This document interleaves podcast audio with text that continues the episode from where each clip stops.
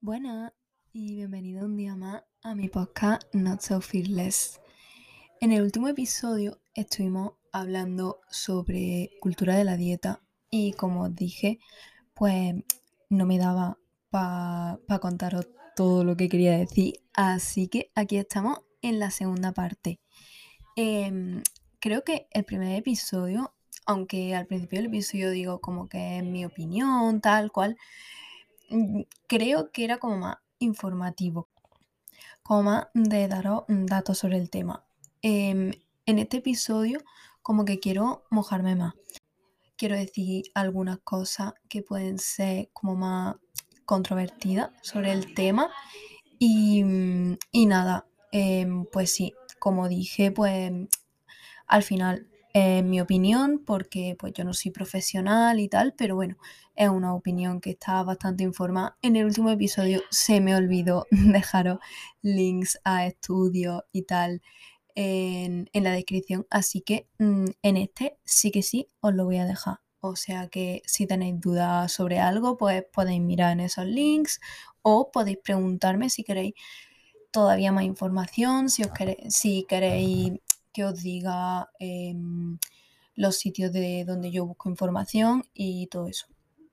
Así que nada, antes de empezar el episodio, pues quiero volver a hacer un pequeño disclaimer de que, bueno, pues aquí obviamente voy a hablar sobre alimentación, sobre dieta, em, sobre, bueno, pérdida de peso, también menciono los TCA, pero no hablo de nada que sea así como, como muy explícito. O sea, yo creo que este episodio es 100% seguro, pero bueno, si por alguna razón cualquiera de esos temas es un tema delicado para ti, pues nada, simplemente pasa este episodio y ya nos vemos en el siguiente. Pero bueno, si te queda, pues vamos directamente al episodio, porque este mm, espero que no me salga tan largo, pero bueno.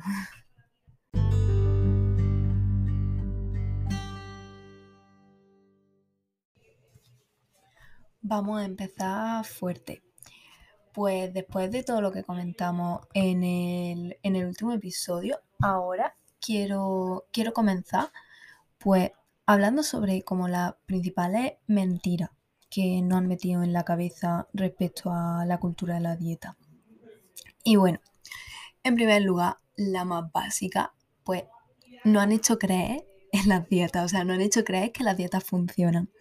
Y esto mm, es muy gracioso porque en cuanto tú empiezas a leer estudios, te das cuenta de que alrededor del 80%, dependiendo del estudio, ese porcentaje cambia un poco, obviamente, pero en torno al 80% de las personas que hacen dieta, em, en torno a unos 5 o 10 años, no solo recuperan todo el peso perdido, sino que es que la mayoría ganan algo más del peso inicial. O sea que eso ya desbanca completamente la narrativa de que las dietas funcionan. Y ya no solo eso, o sea, ya no es solo que funcionen o no funcionen en el sentido de perder peso, es que como hablamos, al final son directamente peligrosas. O sea, porque si, vale, no funcionan, no consiguen su objetivo, pero ya está, pues yo qué sé, no pasa nada tampoco. Pero es que, aparte de que no las venden y no funcionan, encima es que son una conducta de riesgo que flipa para desarrollar un TCA para desarrollar un TCA y luego también para otros problemas físicos como puede ser que se te fastidie el metabolismo o cosas así.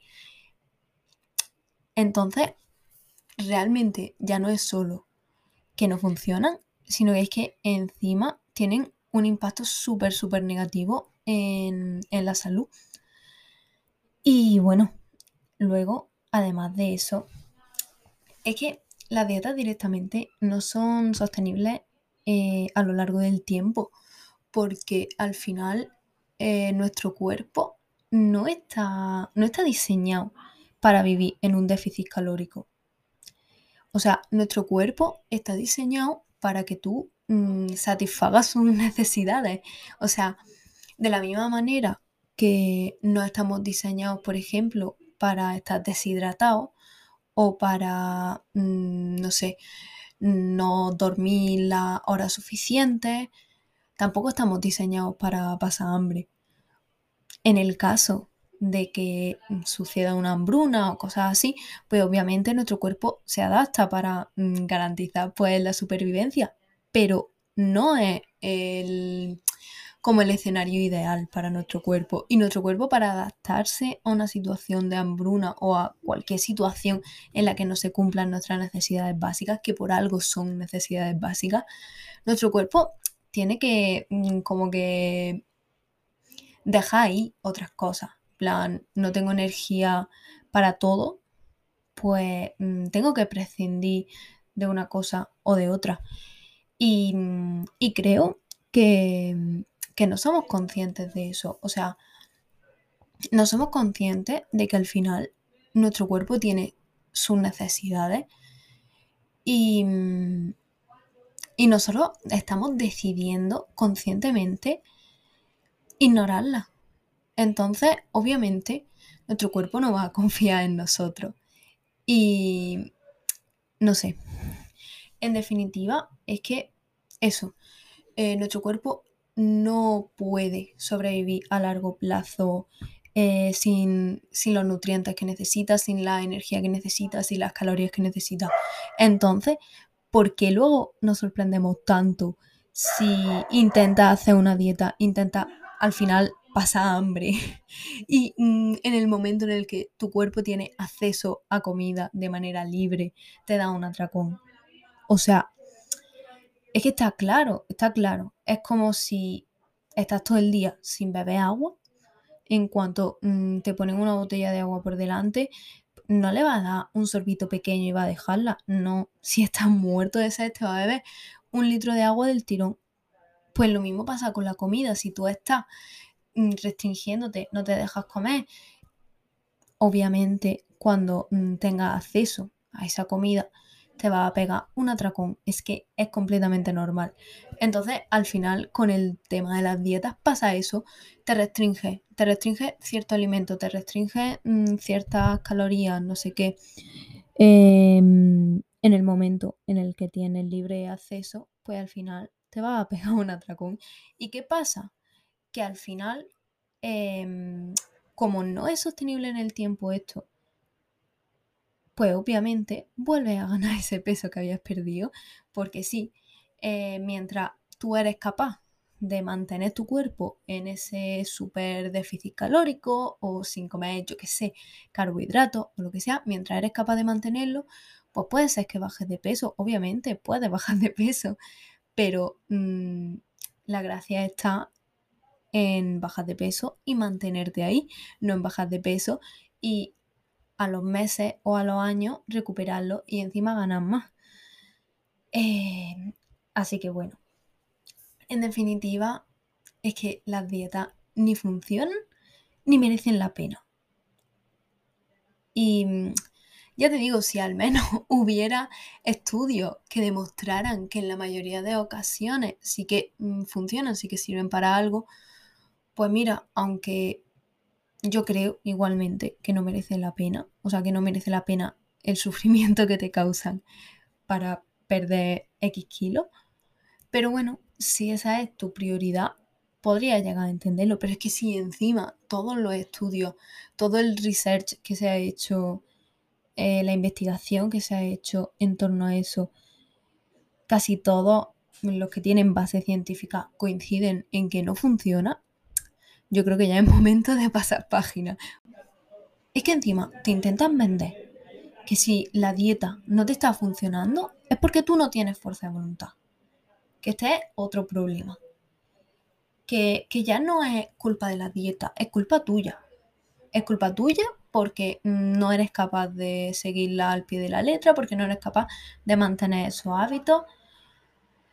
A ver, mm, a esto lo que yo me planteo no sé, es que si la mayoría de las dietas fallan, ¿por qué seguimos echándole la culpa a las personas que no son capaces de seguirla? Si son una mayoría, o sea, me refiero, cuando hay una constante en un problema, yo creo que la culpa está en eso que es constante. No va a ser culpa de todas, o sea, no van a ser todas las personas del mundo las que no tienen fuerza de voluntad. Pero las dietas sí que funcionan. Yo creo que la culpa deberíamos echársela a las dietas como tal. No sé, no sé.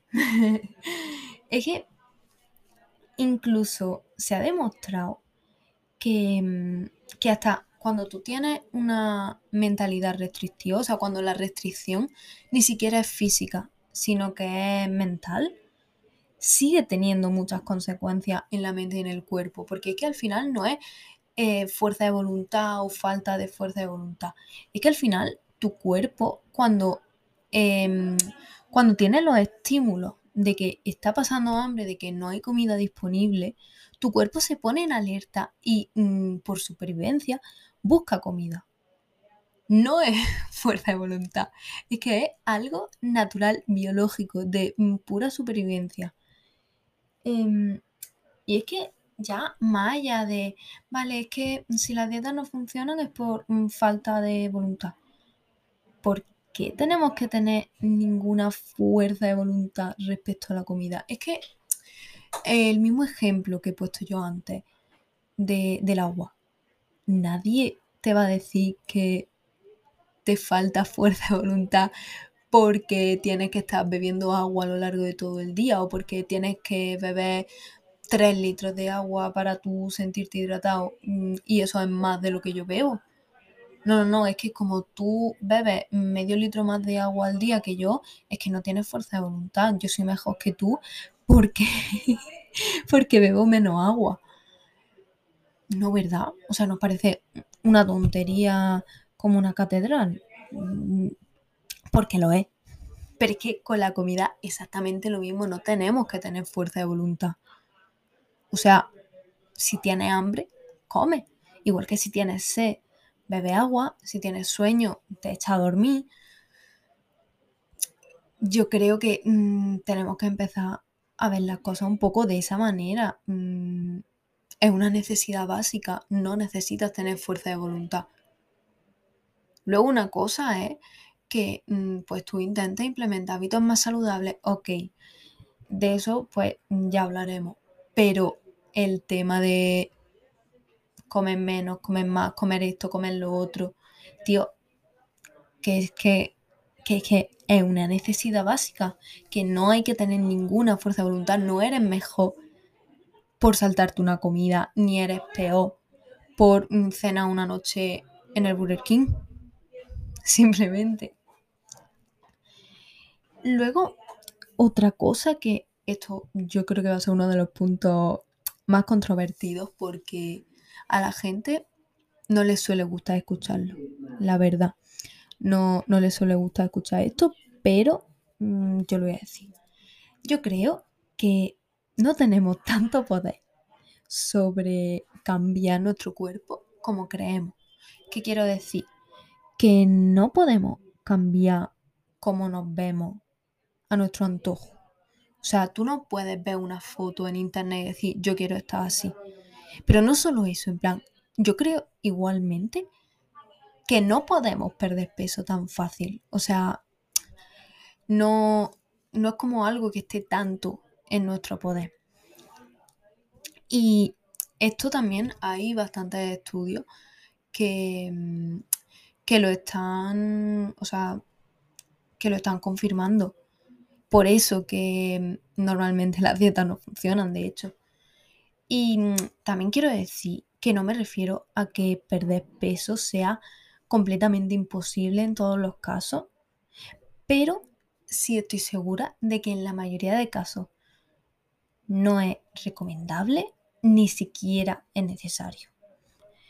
Em, es que damos por hecho que un cuerpo sano es un cuerpo delgado. Que no existe ningún cuerpo sano fuera del estar delgado.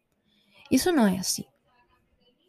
No es así. O sea, mm, no tenemos que hacer esa relación entre salud y peso, porque es que no es cierta.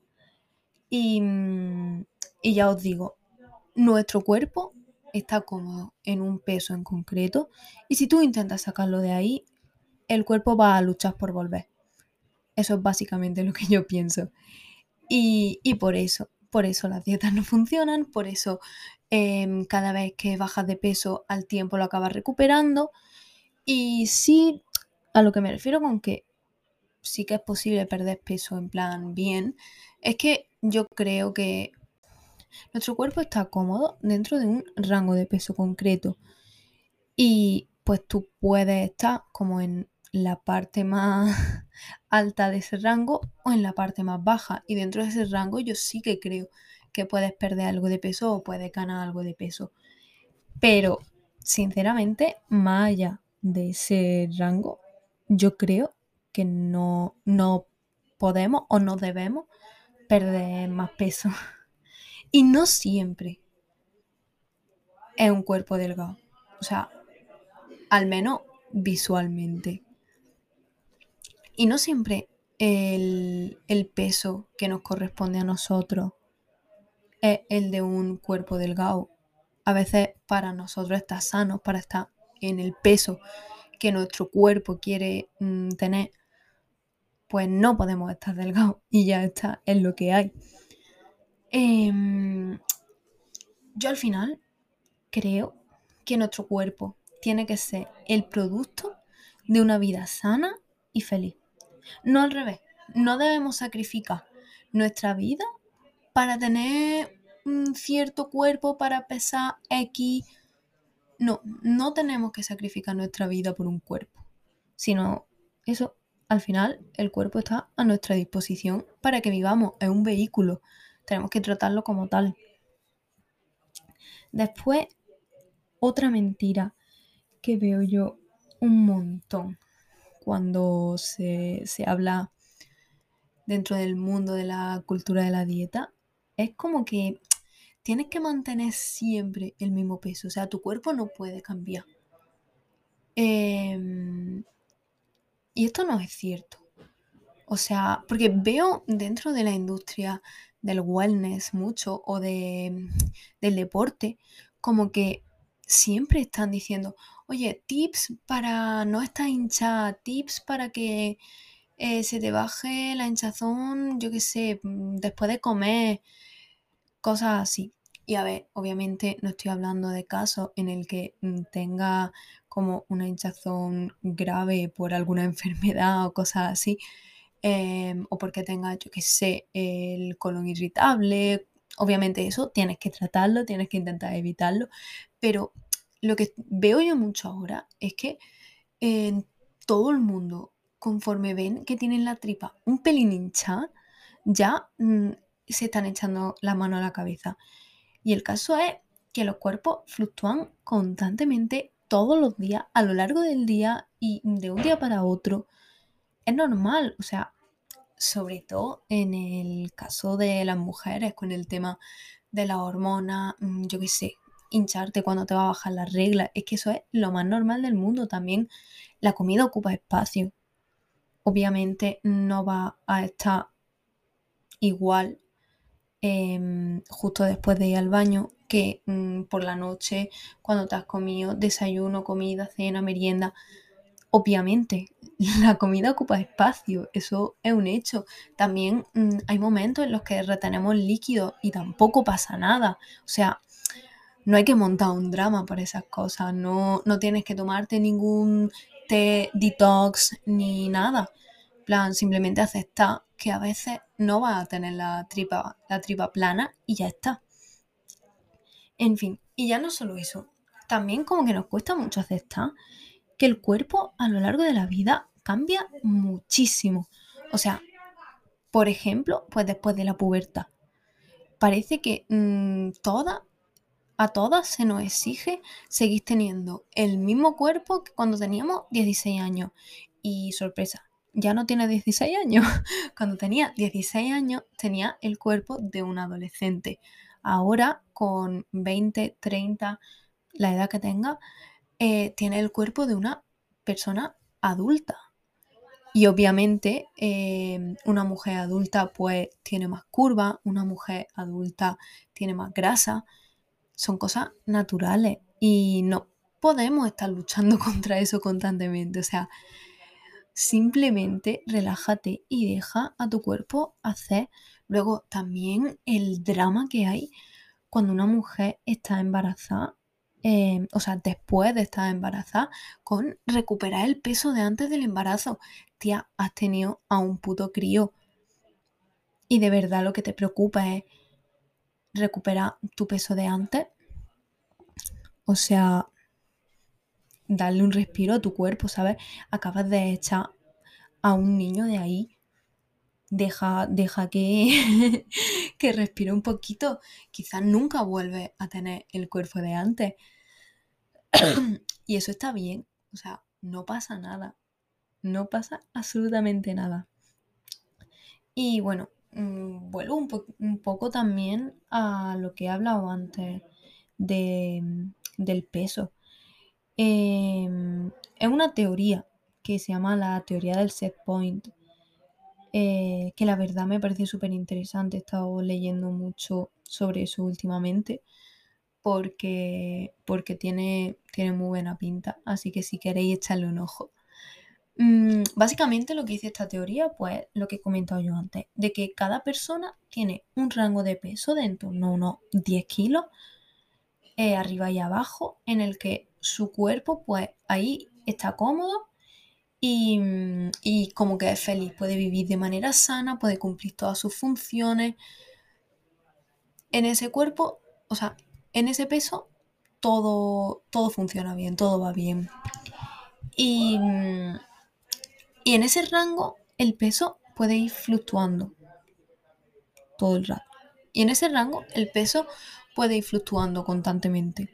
A veces puede estar, pues eso, en la parte más baja, otras veces en la parte media, otras veces, otras veces en la parte de arriba.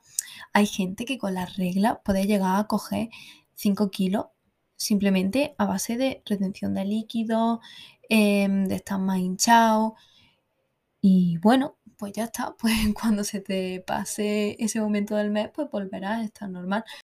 Que bueno, mm, si es algo que de verdad te preocupa, obviamente ve a un ginecólogo a ver si hay algo que pueda estar regular.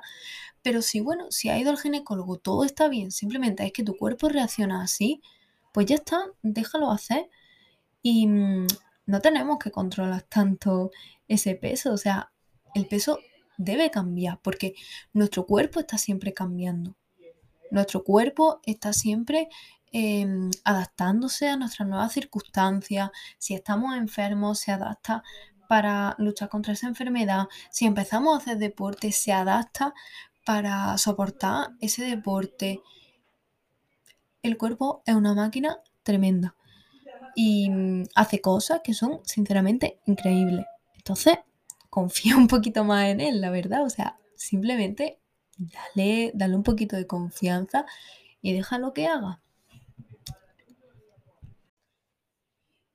Y bueno, otra pregunta que siempre me hace mucho cada vez que doy mi opinión sobre este tema es, ay Noelia, pero es que el sobrepeso y la obesidad son un problema muy grave también. Y bueno, respecto a esto, pues mm, quiero decir varias cosas. O sea, la primera, la primera de todas. Em, esa persona, para esa persona que me está preguntando eso, ¿realmente te preocupa la salud de las personas con sobrepeso o con obesidad? O sea, ¿realmente te está ¿Realmente lo que te preocupa es su salud o te incomoda ver a personas que tienen sobrepeso y obesidad? O sea, piénsalo, piénsalo bien y cuando llegue a la respuesta ya vemos. Por el caso es que lo primero de todo es que la salud de esa gente no es ni asunto tuyo, ni asunto mío, ni asunto de nadie que no sea el mismo y si acaso, pues mm, su médico o quien sea. No es asunto mío la salud de esas personas. Y, y obviamente que me parece importante que la gente esté sana y, y me parece importante que se lleguen a alternativas para que las personas puedan aprender a comer de manera saludable y tengan acceso a comida saludable, que eso es algo de lo que hablamos poco, que muchísima gente no tiene acceso a la comida saludable, que tú me dirás, una lechuga es más barata que un menú del Burger King, pero bueno, tú tienes el tiempo para cocinar en casa todos los días, Em, tú tienes los conocimientos para cocinar en casa todos los días, la herramienta, como vale, quizá el menú del Burger King o del McDonald's es más caro, pero es lo único que te puedes permitir porque, pues eso, pues porque no tienes utensilios, no tienes tiempo, em, lo único que conoces, no sabes cómo, cómo es comer saludable, no sabes qué cocinar, no sabes cómo cocinarlo para que te guste. En, e, en esas cosas muchas veces no pensamos. Y hay que entender que la salud es algo que va mucho más allá de tienes que comer esto, esto y esto y hacer este deporte. No todo el mundo tiene tiempo para ir una hora al gimnasio cinco días a la semana. Y me dirá, con media hora de deporte en tu casa todos los días es suficiente. Bueno, quizá esa persona no tiene esa media hora o tiene cualquier condición física que no le permite hacer deporte de forma tan fácil o tiene un trabajo que es súper sedentario y por mucho que haga media hora de deporte en casa, mm, sigue siendo una persona sedentaria. Esa media hora de deporte no va a hacer gran cambio.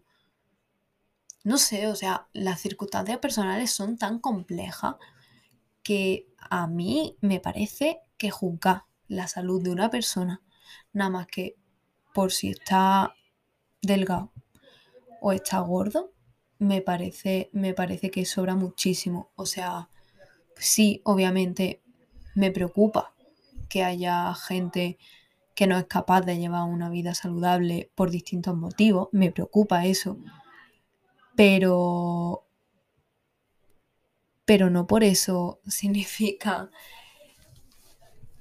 que tengo que, que tengo que tratar mal a una persona o tengo que imponerle a una persona ciertas dietas o ciertas cosas simplemente porque está gordo o está gorda. No, en plan, la salud además es que algo que no se ve.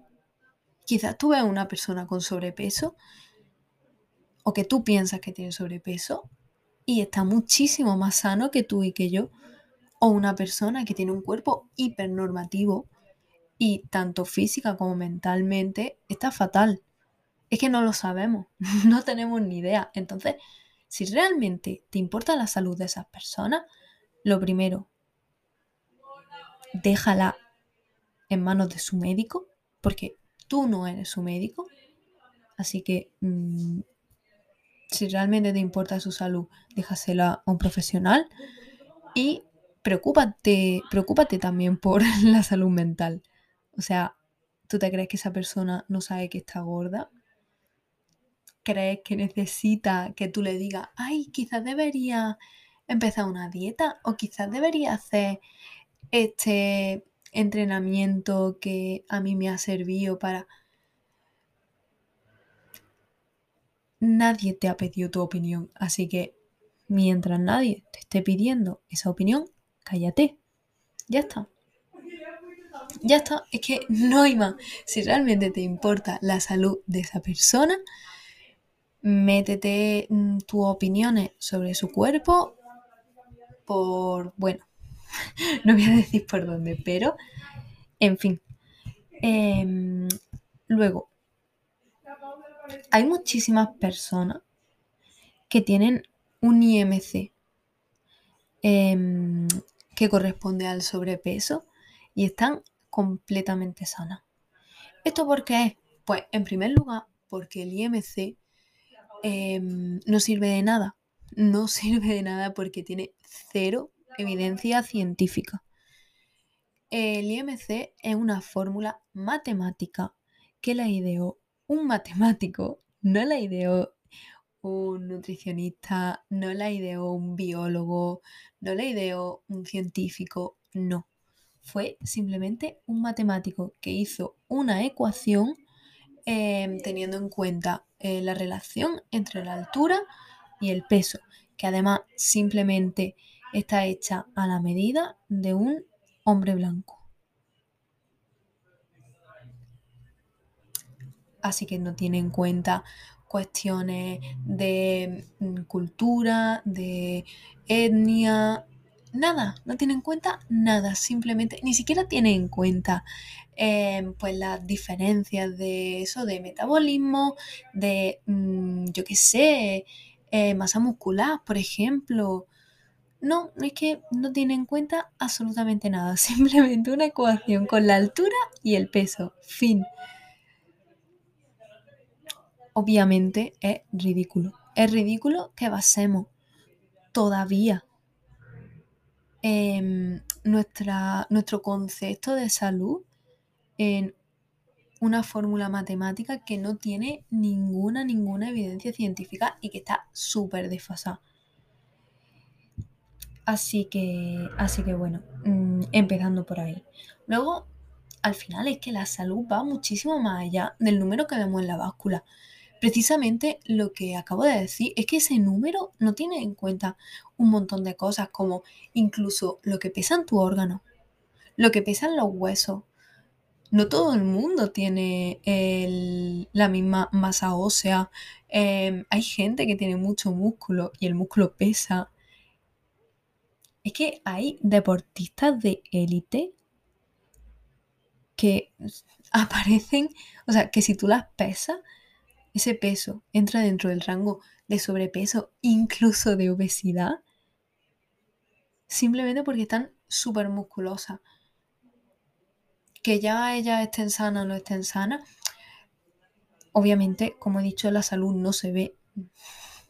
Tendríamos que hacerle un test de sangre para saberlo y, ni eso porque la salud al final tiene muchísimos, muchísimos aspectos, entre ellos la salud mental también, obviamente, pero, pero eso me está diciendo como una deportista de élite, que es como socialmente em, una persona que sabemos que es atlética, que hace deporte, que seguramente tiene una dieta bastante estricta para sus necesidades en cuanto al deporte. Y Puede ser que simplemente por tener más músculo y que ese músculo pues, pesa, ya está dentro del rango de, la obesidad. Y ya está, sin tener en cuenta nada más. Pues no, eso no funciona así y no nos lleva a ningún sitio. Es que yo creo que algo mm, que tenemos que superar, pero ya, vaya, o sea, ya de ya. Y mm, bueno, también es cierto Mm, que hay que tener en cuenta que en el caso de que tú tengas sobrepeso y que sea sobrepeso efectivamente porque tienes como cierto exceso de grasa, el sobrepeso es un factor de riesgo para, para desarrollar X enfermedades. Es un factor de riesgo, no una enfermedad, que son cosas muy diferentes. Es como si mm, tu madre ha tenido pues yo qué sé, cáncer de mama, pues quizá tú mm, puede que seas propenso, propensa a desarrollar también cáncer de mama y pues tienes que hacerte ciertos chequeos para ver que todo está bien, pero no significa que tú vayas a desarrollar cáncer de mama sí o sí, ¿sabes? Pues con el sobrepeso puede pasar eso, puede ser un factor de riesgo, puede ser que tengas que tener un poquito más de cuidado, pero ya está. O sea, no pasa nada, no pasa absolutamente nada. Y luego, ¿por qué parece que nos molesta tanto ver a una persona gorda? Pero es que parece que nos enseñan que estás gorda es lo peor que puede pasarte. O sea, tenemos un pánico colectivo a engordar. Como si engorda es lo peor hay muchísima gente, y yo me incluyo, en, cierto momento incluso a día de hoy me sigue pasando bastante, no estoy orgullosa de ello porque es algo en lo que obviamente tengo y quiero trabajar. Em, prefiere incluso estar enferma, estar mal, estar triste, estar deprimida, antes que estar gorda, o antes que engordar, antes que coger peso. Me parecía tan terrible que mm, seamos capaces de tirar toda nuestra vida a la basura, toda nuestra felicidad a la basura, solo por mantener un peso, un peso normativo, es que es terrible. Y mm, yo creo que nos molesta tanto ver gente gorda precisamente por ese miedo y, y por inseguridad. Porque los vemos y decimos, yo no quiero estar así. Entonces por eso rechazamos. Y me parece que tenemos que tener mucho más en cuenta esa, mentalidad y, cambiarla. Porque tenemos la idea de que engordar, de que estar gorda, es igual al fracaso. Al fracaso más absoluto al que se puede llegar en esta vida. Y creo que hay cosas muchísimo peores que estar gorda. O sea, sinceramente, creo que hay cosas muchísimo peores. Creo que obviamente, también pienso obviamente que es algo duro. No por nada, sino porque es que tiene que ser muy duro que la sociedad te esté rechazando constantemente. Pero obviamente hay cosas muchísimo peores. O sea, hay, hay situaciones mucho, mucho, mucho peores que engordar. Y al final es como que cada vez que alguien coge peso, tiene que dar una, una excusa, una explicación. Es como si, es que, por ejemplo, con el tema del COVID, después de la pandemia, sí, es que cogió peso, porque claro, estando en cuarentena, y es como, tío, has cogido peso después de una mm, putísima pandemia mundial. Y realmente te tienes que excusar porque has cogido peso. Es como, ya está, no pasa nada. O sea, hemos vivido una de las situaciones más surrealistas y tú te tienes que estar justificando por haber cogido 5 kilos. En fin, es que de verdad que cuando lo piensas, sinceramente, es muy surrealista. Eh, en fin, es que nadie tendría por qué dar explicaciones por coger peso, por estar gorda, en ninguna circunstancia. Ya no solo este caso del COVID, que es como más extremo, sino cosas más cotidianas, como, yo qué sé, pues después de una época en la que quizás estás más tristona o con más ansiedad, o quizás después de una ruptura hay gente que pierde peso y hay gente que gana peso, o en cualquier circunstancia, incluso si es porque sí, o sea, hay momentos de la vida en los que incluso estamos súper felices y por eso mm, comemos más y ganamos algo de peso. En fin, en general está bien ganar peso, da igual, no tienes que darle explicaciones a nadie por eso, no tienes que decir, no, es que he ganado peso porque, da igual, ya está. Vive en tu cuerpo y vive feliz. Y sobre todo, si ese peso que has ganado te está haciendo más feliz, pues ole tú y si mm, el peso que ha ganado viene de que, yo qué sé, ha estado comiendo por ansiedad o cosas así, pues mm, simplemente, yo qué sé, busca ayuda psicológica, busca solucionar tus problemas y tal, pero no pasa nada, nadie te tiene que, nadie te tiene que hacer sentir avergonzado por coger peso, son cosas que pasan. En fin. También creo que tenemos demasiado, a ver cómo lo digo, pero iba a decir que tenemos demasiado sobrevalorada la salud, pero tampoco quiero expresarlo así porque para mí el estar sano sí que es algo muy importante, pero digamos que hay como una especie de supremacismo de la salud, de estar sano, como si fuera siempre lo más importante del mundo. Y mm, y sinceramente, si no estás sano al 100% siempre, ¿qué más da? Quiero decir, no creo que haya nadie en el mundo que mm, jamás en la vida haya tenido un problema de salud. O sea, pues quizá en invierno te resfría, pilla una gripe o mm, yo qué sé, de pronto tienes apendicitis y te tienes que tirar unos días en el hospital o te da un virus en el estómago. Como que eso lo tenemos asumido. y, ya está, no pasa nada, te tiras unos días recuperándote y ya está. Ahí pues no has estado sano y no pasa nada. O si una persona, por ejemplo, tiene diabetes, pues ahí pues no está 100% sano y no pasa nada. En general es como que no pasa nada si no estamos 100% sanos y tampoco pasa nada si hay una época de nuestra vida en la que no queremos priorizar nuestra salud.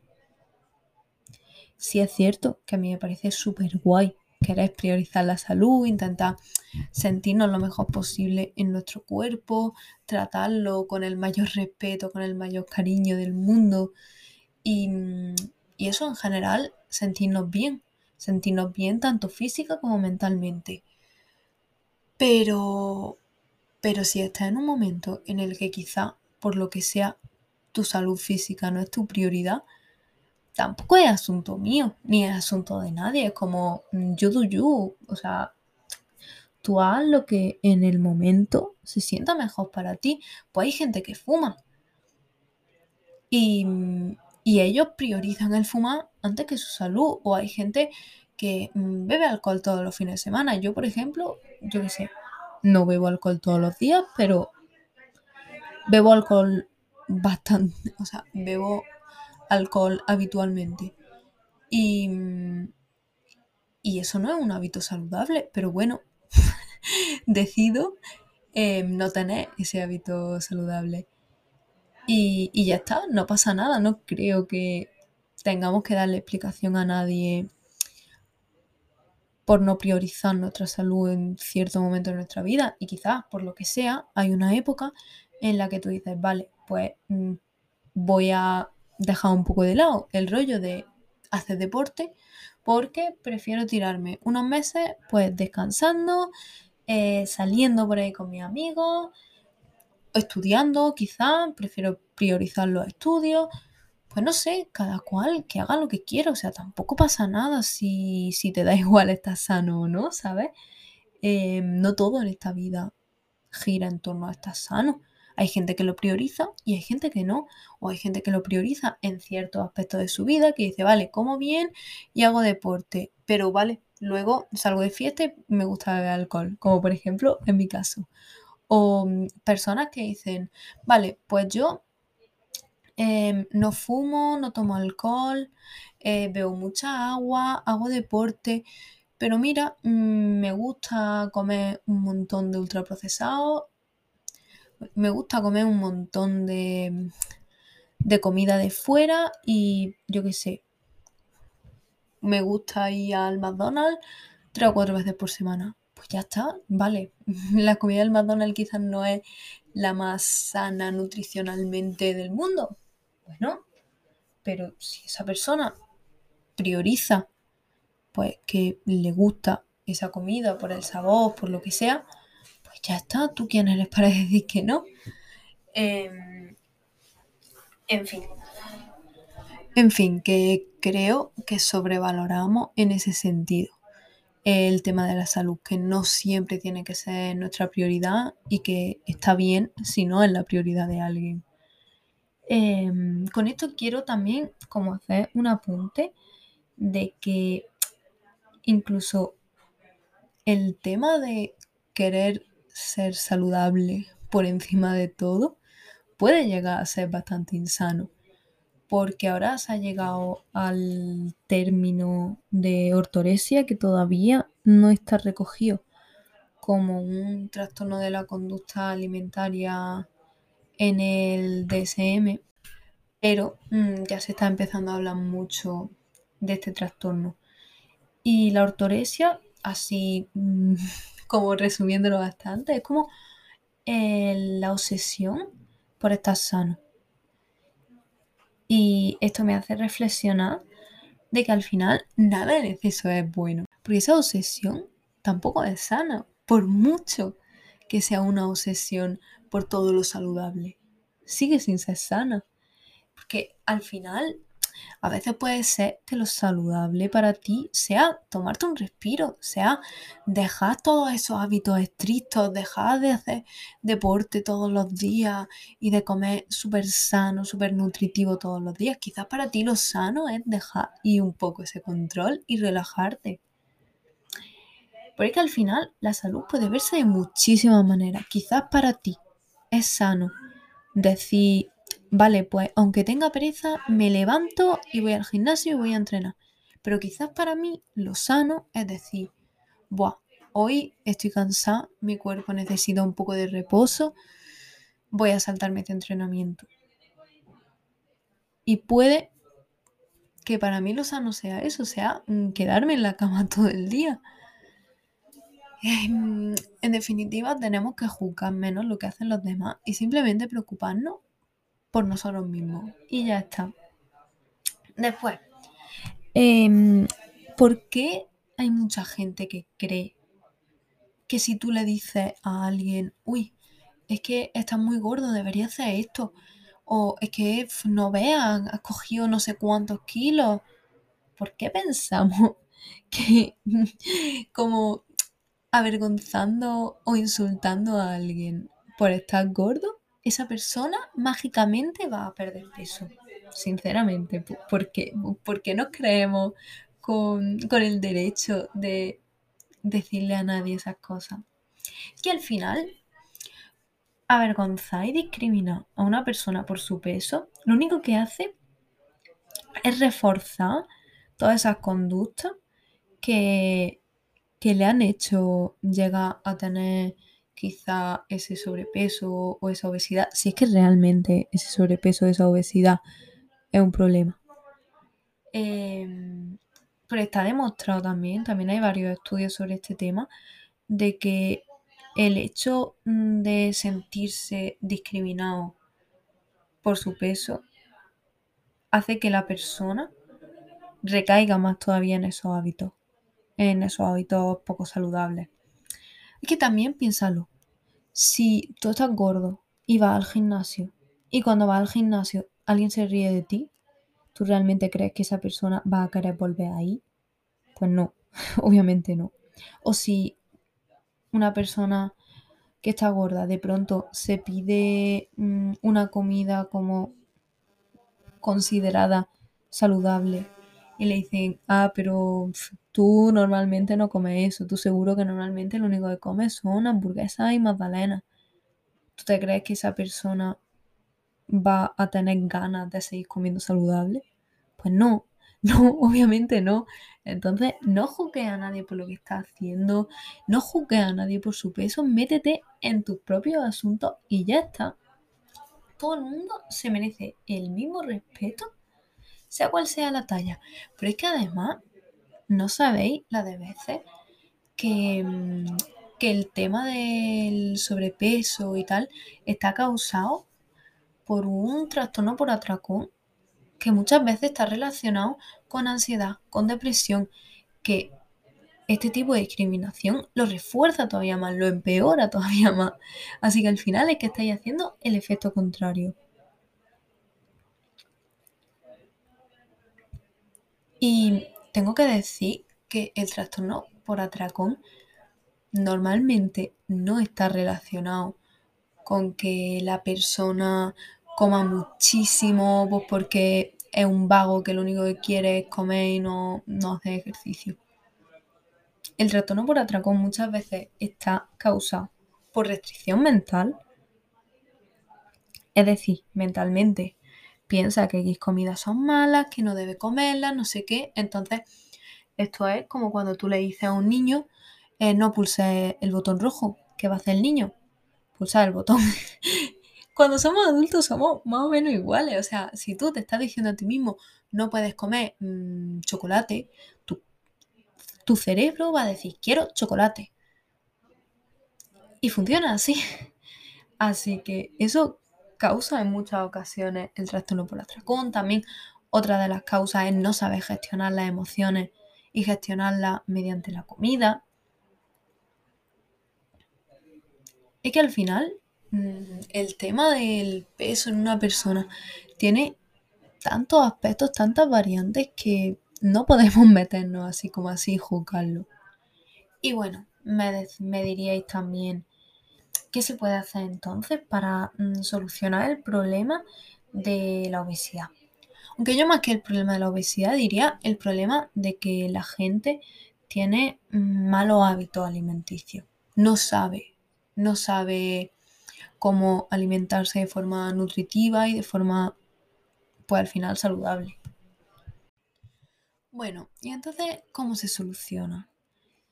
Pues sinceramente, muy fácil. O sea, hay que enseñar a la gente a comer, hay que enseñar a la gente qué necesidades nutricionales tiene, cómo satisfacerlas, mm, qué comidas son buenas, qué comidas son más completas nutricionalmente, qué comidas te aportan qué cosas, em, cómo cocinarlas, cómo funciona tu cuerpo, enseñar a la gente.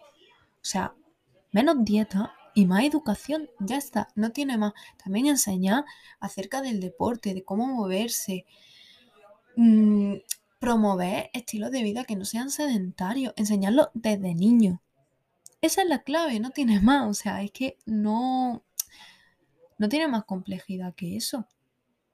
Es muy simple. Bueno, por último, el temita de, bueno, Noelia, entonces es imposible que yo pueda adelgazar. No hay ninguna manera de hacerlo de forma sana. No puedo adelgazar. A ver, eso tampoco es cierto. plan, para nada. Em, yo lo que sí pienso es que adelgazar no tiene que ser el objetivo primordial de tu vida. No tiene que ser como el fin último al que aspira, que toda tu vida gira en torno a eso. Yo creo que al final, pues tú lo que tienes que buscar es seguir mejores hábitos, mejorar tu relación con la comida, con tu cuerpo, con el deporte, Mm, comer de forma saludable, comer suficiente, em, moverte, hacer un deporte que disfrutes, todo eso. Y que si a partir de ahí consigues perder peso, genial, pero que si no consigues, mm, que si no consigues perder peso o incluso tu cuerpo está feliz con algo más de peso, pues ya está. Bienvenido sea también. O sea, creo que es que el objetivo no tiene que ser perder peso, sino simplemente vivir. Puedes adelgazar, pero no tiene que ser tu objetivo principal, en mi opinión. Y luego, bueno, siempre tienes la opción de seguir la cultura de la dieta, siempre tienes la opción de restringir, de controlar, de hacer deporte excesivo. O sea, esa opción está ahí, nadie te la está quitando. Que obviamente yo nunca te la voy a recomendar, pues obviamente, pero, pero ahí está. Y si tú te crees, si tú piensas que mm, toda la infelicidad y toda, yo qué sé, todo el estrés, la ansiedad que, que al menos a mí me causaba el tratar de cambiar mi cuerpo para que fuera de una manera determinada. Si tú crees que a ti eso te merece la pena, o yo que sé, a ti quizás no te causa como mm, todo ese, toda esa tristeza, toda esa ansiedad no te causa todos esos sentimientos negativos. Si a ti te merece la pena, pues, como he dicho antes, you do you, adelante, haz lo que a ti te parezca conveniente. Nadie, nadie te va a quitar esa libertad y yo, obviamente, no voy a ser quien te quiere esa libertad. Pero hay que tener en cuenta todo lo demás. Yo creo que al menos si decides meterte en eso, pues que te metas en eso sabiendo dónde te estás, dónde te estás metiendo. Bueno, y llegamos al punto final, que en realidad es mi punto favorito, porque yo creo que es el único que no me enfada. Si estoy en contra de, de la dieta, eso significa que, yo qué sé, que como McDonald's todos los días y que jamás hago deporte? Em, no, no, absolutamente no. Yo em, lo que estoy intentando conseguir y yo qué sé, lo que yo defiendo a muerte es la alimentación intuitiva. Voy a hablaros como de unos puntos básicos. Si os interesa mucho este tema, comentadme por Instagram, por redes sociales, em, si os gustaría que hiciera quizá un episodio sobre alimentación intuitiva, en plan un episodio entero. Pero aquí vamos a hablar de unos puntos, de unos puntos básicos. Lo primero es que es un camino. O sea, tú no vas a decir, quiero llevar una alimentación intuitiva y al día siguiente conseguirlo. No. Es verdad que nacemos sabiendo alimentarnos intuitivamente cuando somos niños, pero con todo el tema de las restricciones, la cultura de la dieta, todo lo que socialmente se nos enseña, culturalmente, acabamos perdiendo todas esas señales de hambre, todas esas señales de saciedad, ya como que nos desconectamos de nuestro cuerpo. Eh, y por eso tenemos que volver a aprender qué es lo que nos pide nuestro cuerpo, cuáles son sus necesidades, cuáles mm, son los nutrientes que, que nos pide y bueno, conectar con las señales de hambre y saciedad. Y pues eso, como he dicho, es un camino, es un proceso y no se, no se consigue la noche a la mañana. Em, también es muy importante eh, como acabar con toda la rigidez de la cultura de la dieta y tener una dieta flexible. Y tener flexibilidad en torno a la comida y en torno al deporte también. Eh, no significa que no tengas disciplina, obviamente. Em, pero sí sabes priorizar las cosas importantes, sabes cuándo tienes que descansar, sabes cuándo mm, tienes que escoger una opción y cuándo otra. Y no sentirte culpable cuando las cosas no son perfectas. Eso es lo que significa la flexibilidad. También mm, me parece muy importante aprender a gestionar las emociones de otra manera que no sea con la comida. Es decir, estoy deprimida, por eso se me cierra el estómago o mm, yo qué sé, tengo ansiedad, entonces como un montón. Hay que intentar, em, hay que intentar darnos cuenta de que sí, la comida es una de las maneras que hay para sobrellevar ciertas emociones y no es malo recurrir a ella de vez en cuando tampoco, como una de tantas herramientas, pero no puede ser la única herramienta que tengamos. Hay que tener muchas más herramientas para de verdad poder llegar a tener una relación sana con, la comida y no una, una, relación que sea puramente emocional.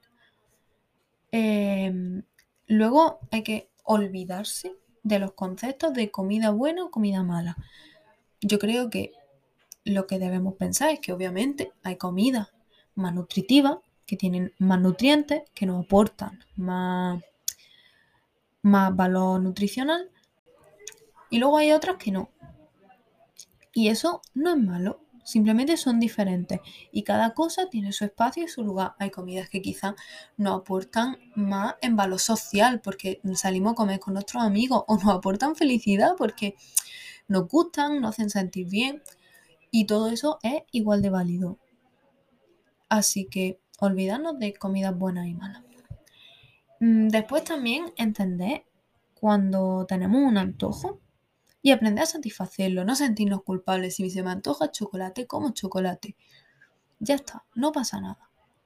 Em, pero también, pues eso, entender qué necesidades tenemos detrás de los antojos, para también poder satisfacerlos mejor, porque quizá pues quieres chocolate porque sabes que te falta algún otro nutriente. Entonces, aparte de comerte lo que te apetezca, pues puedes intentar también satisfacer como esa base que es lo que te falta.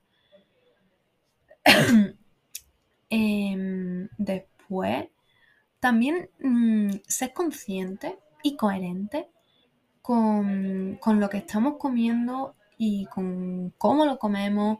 Por ejemplo, es que creo que no se ha entendido muy bien. Por ejemplo, me refiero, quizá un día, yo qué sé, no tienes tiempo y no tienes tiempo para cocinar y dices, guay, si me llego al Burger King y me pido un menú, pero luego dices, bueno, en realidad mejor voy a casa y me hago cualquier cosa rápida, un sándwich, un bocadillo una ensalada rápida, incluso yo que sé, pasta que tengas del día anterior, simplemente porque sabes que te va a sentar mejor. No por restringir, no sé si me explico.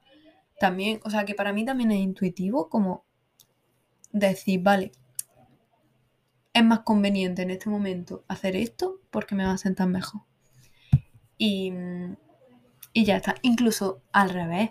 Porque a mí me ha pasado muchas veces que digo, uff, hoy en realidad me apetecería comer en casa, comer algo así casero, tranquilamente. Pero tengo un evento con mi familia o con mis amigos. Y valoro más el no perderme ese evento que el comer en casa. Y eso también me parece muy, muy importante. Después, mm, también quiero aclarar que la alimentación, la, alimentación intuitiva no significa comer siempre cuando te apetece o estás todo el día comiendo en cuanto tienes una mínima señal de hambre. Eso no siempre es posible porque al final somos seres sociales, somos seres, em, somos personas que tienen rutinas, que tienen horarios, no siempre podemos comer justo cuando nos da hambre. Entonces también es alimentación intuitiva. Pues planificarte las comidas según tu horario, saber, yo qué sé, mm, que si te da hambre normalmente a las 12 de la mañana, pero tú a las 12 estás trabajando y no puedes comer, pues mm, por la mañana, antes de salir de casa, desayunas bien para evitar que después te dé hambre. Todo eso también es alimentación intuitiva. Y, bueno, por último, quiero decir que la alimentación intuitiva no es una dieta. El objetivo nunca, jamás va a ser bajar de peso. O sea, si tú quieres hacer alimentación intuitiva para bajar de peso, con el único objetivo de, bajar de peso, ni lo intentes porque eso ni va a ser alimentación intuitiva ni va a ser nada. O si consigues hacer alimentación intuitiva, no va a ser un método de bajar de peso. Que sí, que obviamente puede tener como consecuencia bajar de peso, pero también puede tener como consecuencia subir de peso. O ninguna de las dos. Puede ser que te quedes tal como está. Así que simplemente aclara eso, que uno de los puntos de la alimentación, uno de los puntos que va de la mano con la alimentación intuitiva también es aprender a aceptar y respetar tu cuerpo tal y como es, sin sin querer cambiarlo y aceptando para donde quiera moverse, ya sea ganar o perder peso. Es un proceso, un proceso que tu cuerpo tiene que asimilar, al que tu cuerpo tiene que adaptarse y tiene, tienes que dejar que él vuelva a confiar en ti, vuelva a recuperar esa confianza que al final después de años de cultura de la dieta ha perdido. Y por eso es tan importante que te aceptes en la talla en la que estés, en el peso en el que estés, en el cuerpo en el que estés, sin intentar cambiarlo.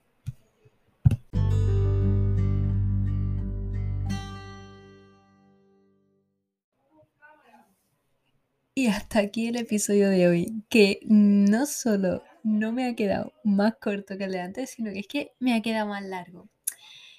En fin, es que, como os dije, este tema es algo de lo que yo podría estar hablando sin parar durante horas y horas y no me cansaría. Así que nada, espero, espero que os haya resultado al menos interesante y, que os haga pensar un poquito. Quería terminar pues con una última reflexión de deciros que hay muchísima vida más allá de, vuestro cuerpo, de hacer dietas, de, del deporte, del control. Es algo muy complicado, es muy complicado salir de esa mentalidad porque es algo que nos meten a fuego en la cabeza desde pequeño, pero se puede, se puede y es un camino duro, pero, pero bueno, es un camino que yo creo que merece la pena. Así que nada, em, nos vemos el próximo lunes, como siempre, a las 7 de la mañana. Y espero que tengáis una semana maravillosa. Muchísimas gracias por escucharme como siempre y pues nos vemos. Adiós.